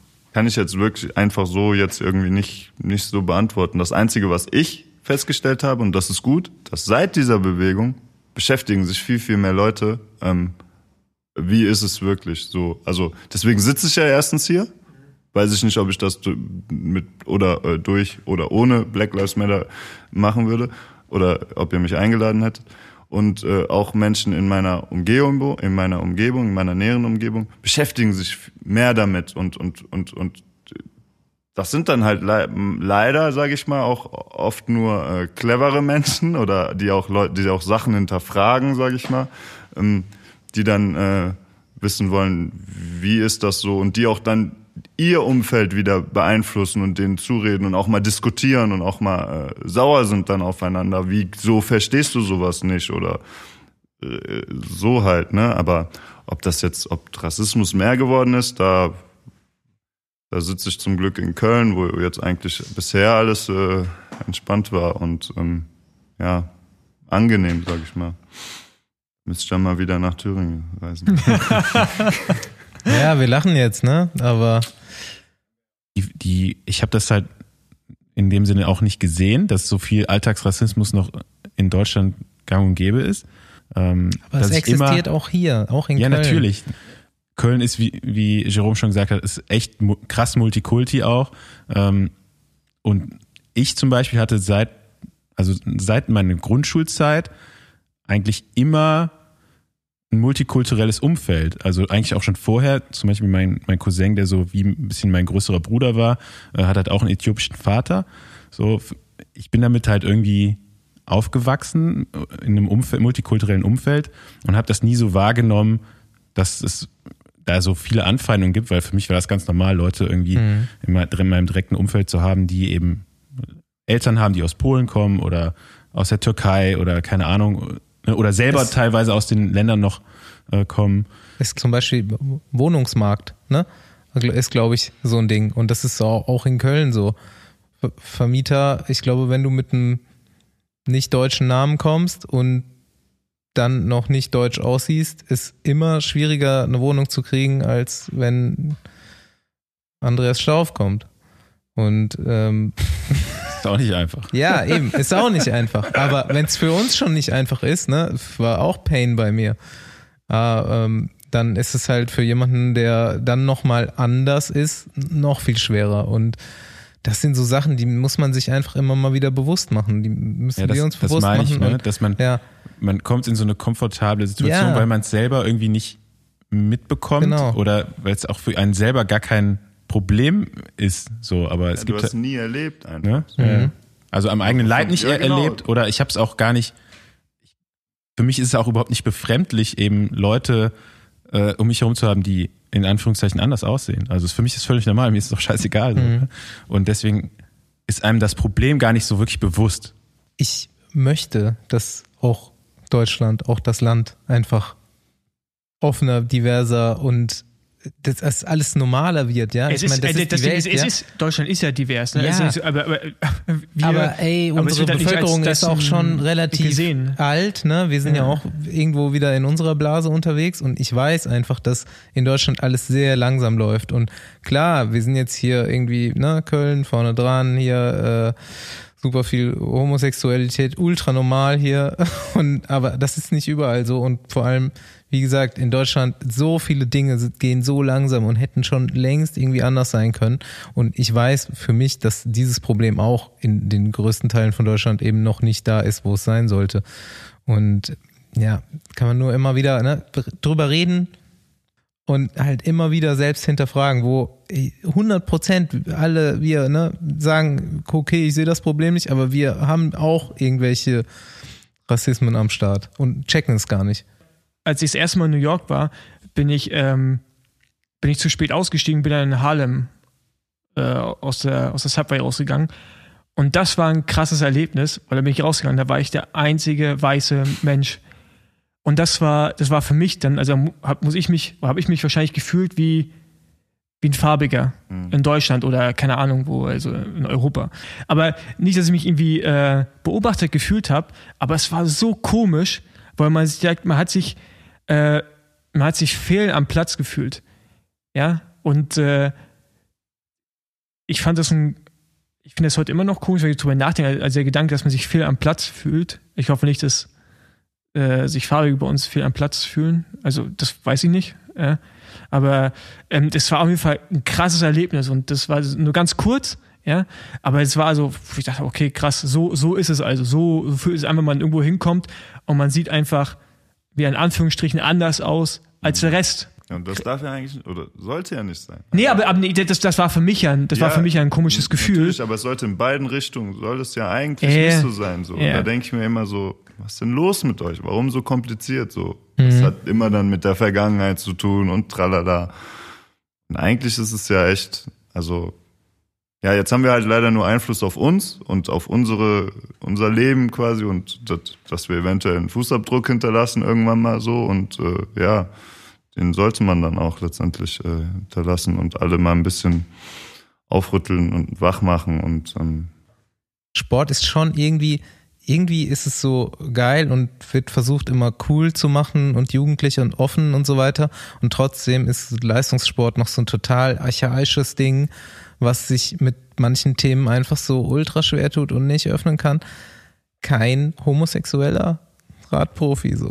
Kann halt auch nicht sein, ne? Also, so, kein homosexueller Fußballprofi. So, keiner outet sich, weil alle Schiss haben. Erst nach der Karriere im Fußball, Ja. ne?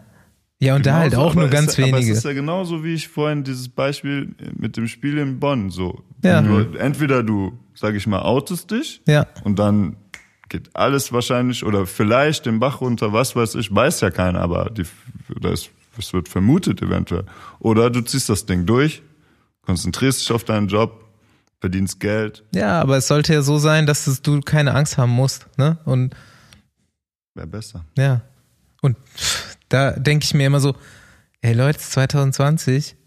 Also es gibt ja keine, sag ich mal, farbigen Vorbilder, jetzt sagen wir mal im Radsport. Mhm. Es gibt aber auch keine homosexuellen Vorbilder im, im Radsport, ne? So, Mhm. Also Im, Im, im, Männerradsport. Auch nicht, oder? Im, im Frauenradsport. gibt's mittlerweile gibt's jemanden? Nee, ne? deswegen, also ne, es, es gibt Nur ja kein hin- positives Beispiel, wo du Ja. dich, Es worauf sich- du dich stützen kannst. Ich, ich oute mich jetzt, weil äh, Ja. Die Person X hat das auch gemacht und ist immer noch da, wo sie Aber ist. das gibt's auch. gar keinen Hitzelsberger hat sich nach der Karriere. Nach der Karriere, ja. Und aber, das ist der einzige, gibt noch oder? ein paar Gerüchte. Ja, gut. Ja, Gerüchte gibt's im Rad- im Radsport ja, eben, auch, ja. Aber Ja. das, das, das war's dann auch so letztendlich, ne? Also muss ja irgendwo da. Also, ne? Wir müssen ja auch irgendwie Ich, jetzt pff, das muss so scheiße sein.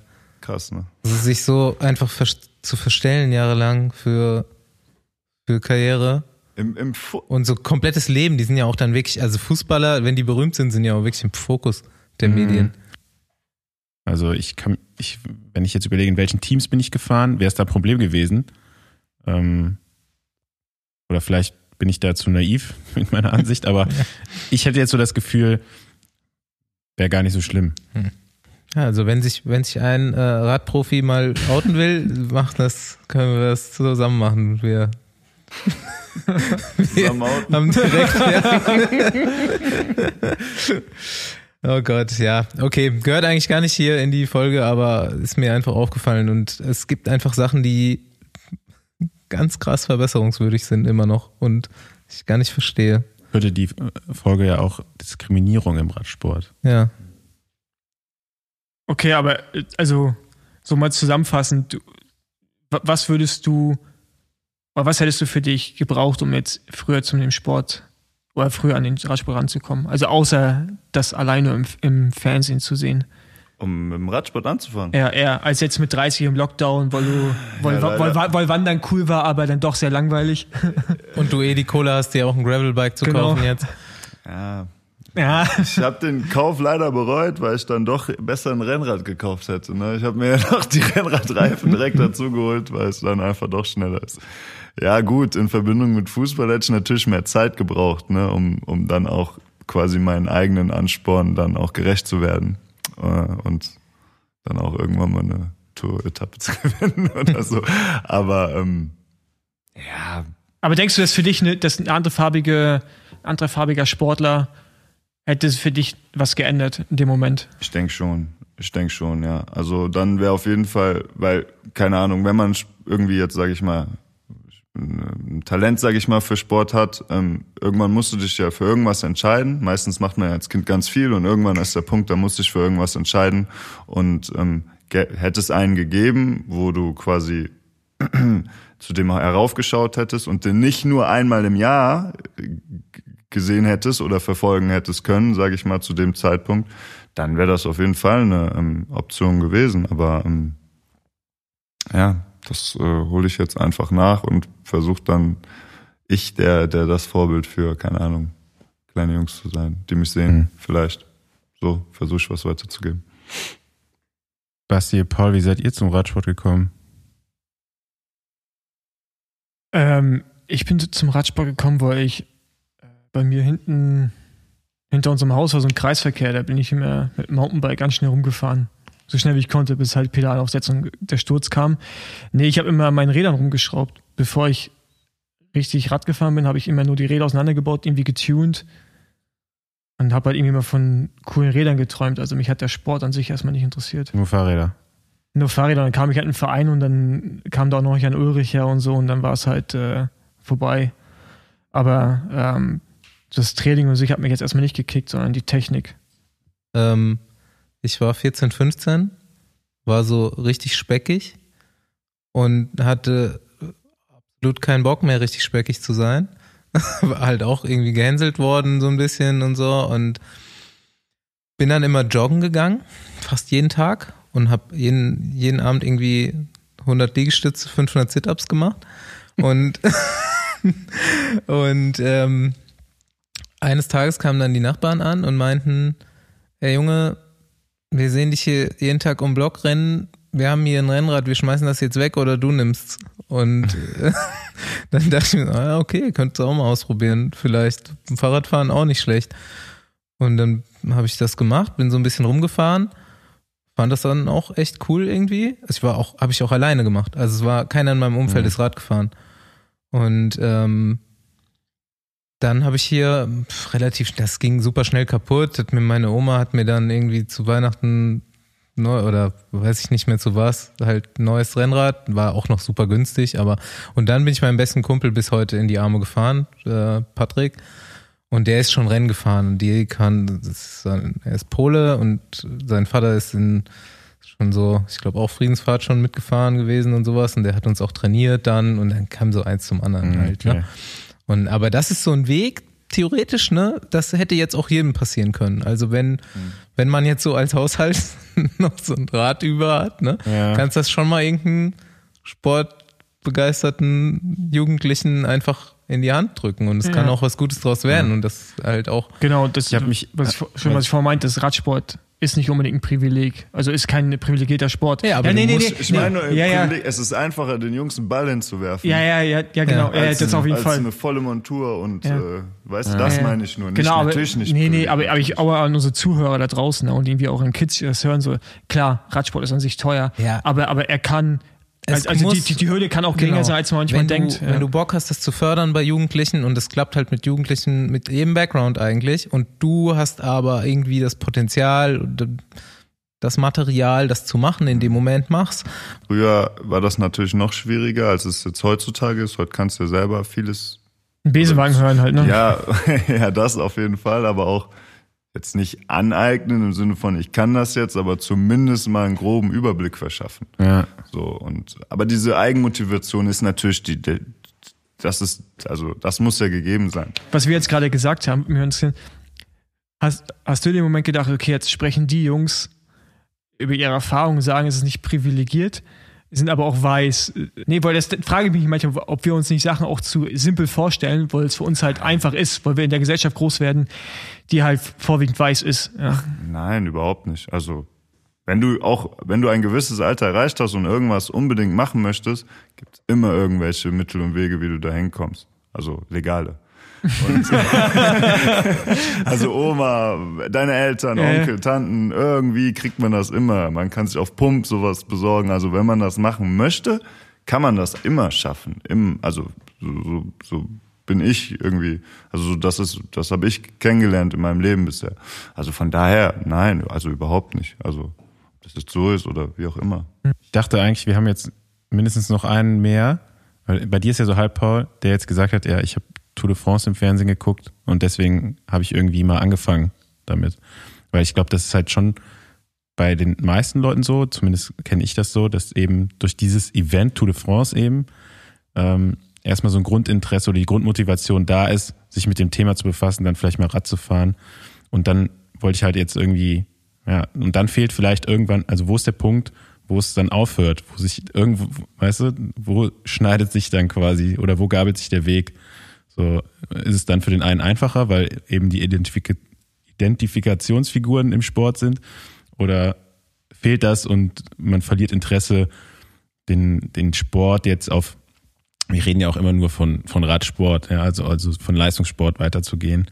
Ich, ich glaube, das ist jetzt, ich meine, da ist die heutige Zeit halt auch einfach besser für als äh, vor irgendwie noch zehn Jahren, wo Social Media einfach nicht existierte in dem Ausmaß, dass du halt so äh, verschiedene Parallel Welten schaffen kannst, in dem ich würde es gar nicht, ich finde Radsport auch das falsche Wort dafür schon fast in diesem Kontext Radfahren. So, ich meine, das, das Gravel-Ding geht in eine ganz andere Richtung. Es gibt ja ultra viele Leute, die fahren Rennrad und die, die gucken sich die Tour nicht an oder die haben gar keine Ahnung. Ne? Aber ja. die finden halt trotzdem das geil, sich aufs Rad zu setzen und einfach rumzuballern. Ja? Und ich meine, du spielst ja auch in der Freizeit Fußball, hast nicht das Ziel, Profi zu werden. Und ich glaube, ich glaube, man ja, muss, ich, ich glaube, man muss in diesem, ja.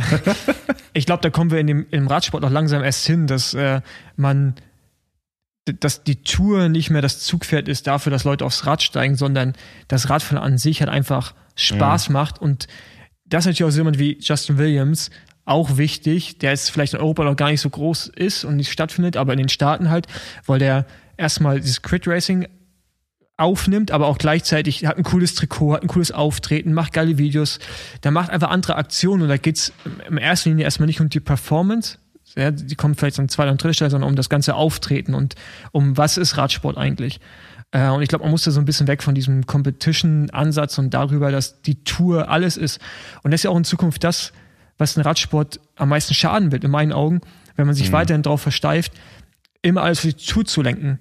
Ich glaube schon, dass aber trotzdem viele Leute, die aus welchem Grund auch immer Rennrad fahren oder Radfahren, schon den Berührungspunkt irgendwie über Fernsehen haben Radsport im Fernsehen gesehen oder jetzt eben so über die Breitensportschiene ähm, kommen und halt, ja, weil es halt gerade irgendwie Trend, Trend wird, Rennradfahren oder Radfahren im Allgemeinen.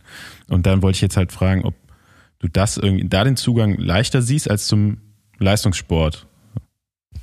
Ja, also definitiv, weil der Markt halt einfach alles hergibt, was du brauchst. Du brauchst einen Nachmittag und dann kannst du dir mhm. äh, alles, kannst dich voll ausstatten quasi oder und äh, dann kann es ja schon losgehen. Es benötigt ja auch letztendlich nicht viel, wie bei allen Sportarten. Und ähm, ich denke, so wird das auch weiter fortfahren, weil es machen irgendwie immer mehr. Es, es sind immer mehr dabei und immer mehr, sobald du anfängst, sagen dir, du musst das anziehen und, und das ist richtig und so ist gut und du findest dann deinen eigenen Weg und dann äh, ja, wird das halt so fortgeführt. Und äh, ich denke, darüber kommen extrem viele dann zum Radsport. Und so gibt's ja vielleicht mal zumindest einen Zugang zu der Erschaffung von Idolen, ja, dass du halt einen Jerome hast, der sich aufs Rennrad setzt und dann auch irgendwie schnell fährt und cool aussieht. Cool aussieht. aber ich hätte ich jetzt das, gerne ich nutze das ja aber hätte auch, ich als, auch gerne als Training, jetzt mal, ne? Ja, ja, klar. Aber also. ich meine, in dem Moment kann dich ja jemand sehen, ein Jugendlicher, der sich denkt, ah geil, okay, finde ich auch cool. Ja, ich hätte jetzt gerne da auch mal ein paar mehr Details. So, was er anhat. Ja. das interessiert mich jetzt schon. Also, hast, was für eine Farbe haben deine Rennschuhe? Schwarz. Schwarz. Socken? Schwarz. Auch schwarz? Bester Mann. Richtig so. Und da, dann wird's bunter oben, oben rum, oder? Maximal grau. Maximal grau? Okay. Ja, meine Lampe ist äh, rot. Ich habe muss eine Lampe. Ich weiß nicht, ob das, äh, ob man das darf, laut aber, eurem Katalog. Nee, aber, klar, aber du, hast, du hast ja vorhin im Vorgespräch äh, auch schon so gesagt, dass äh, dass der Farbigen die Farben, die äh, der Basti trägt, eigentlich auch viel besser stehen. ja, also wenn ich auf der Internetseite bei Rafa bin und mir ein neues Trikot bestellen will, ne, dann sehe ich halt echt viele farbige Models da, ne? Und, aber ich habe aber auch festgestellt, dass äh, dann letztendlich das äh, rosa Trikot einem farbigen Sportler dann doch, ja, wie soll ich sagen? Besser steht, ja. Kann man das steht, als wenn jetzt Das irgendwie ganz jemand anderes darum fällt. Manche Ganz fahren halt mit normal. rosa Trikot, aber ist ja nicht böse gemeint.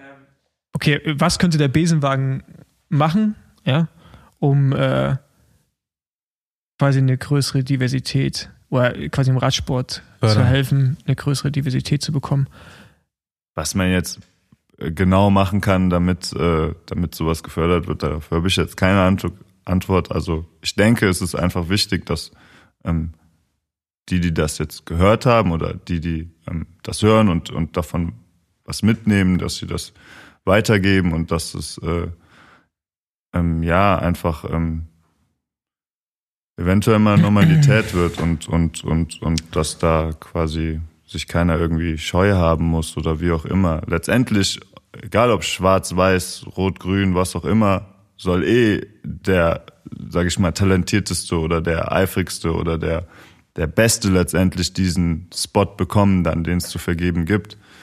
Ähm, aber die Möglichkeit, das zu zeigen, die sollte halt allen gewährt sein und ähm, da sollte man entgegenwirken, wenn jemand, wenn man merkt, dass jemand äh, irgendwie ausgegrenzt wird oder Mhm. ausgeschlossen wird. Und ich denke, das ist halt mit am wichtigsten einfach so. Musst du auch so ein bisschen an die Situation denken, wenn du gesagt hast, du bist irgendwie beleidigt worden auf dem Platz und so. Wenn ich da im Publikum stehe, ich glaube, an sowas kann sich jeder nochmal richtig in den Arsch treten selbst, dass man da dann halt auch was sagt.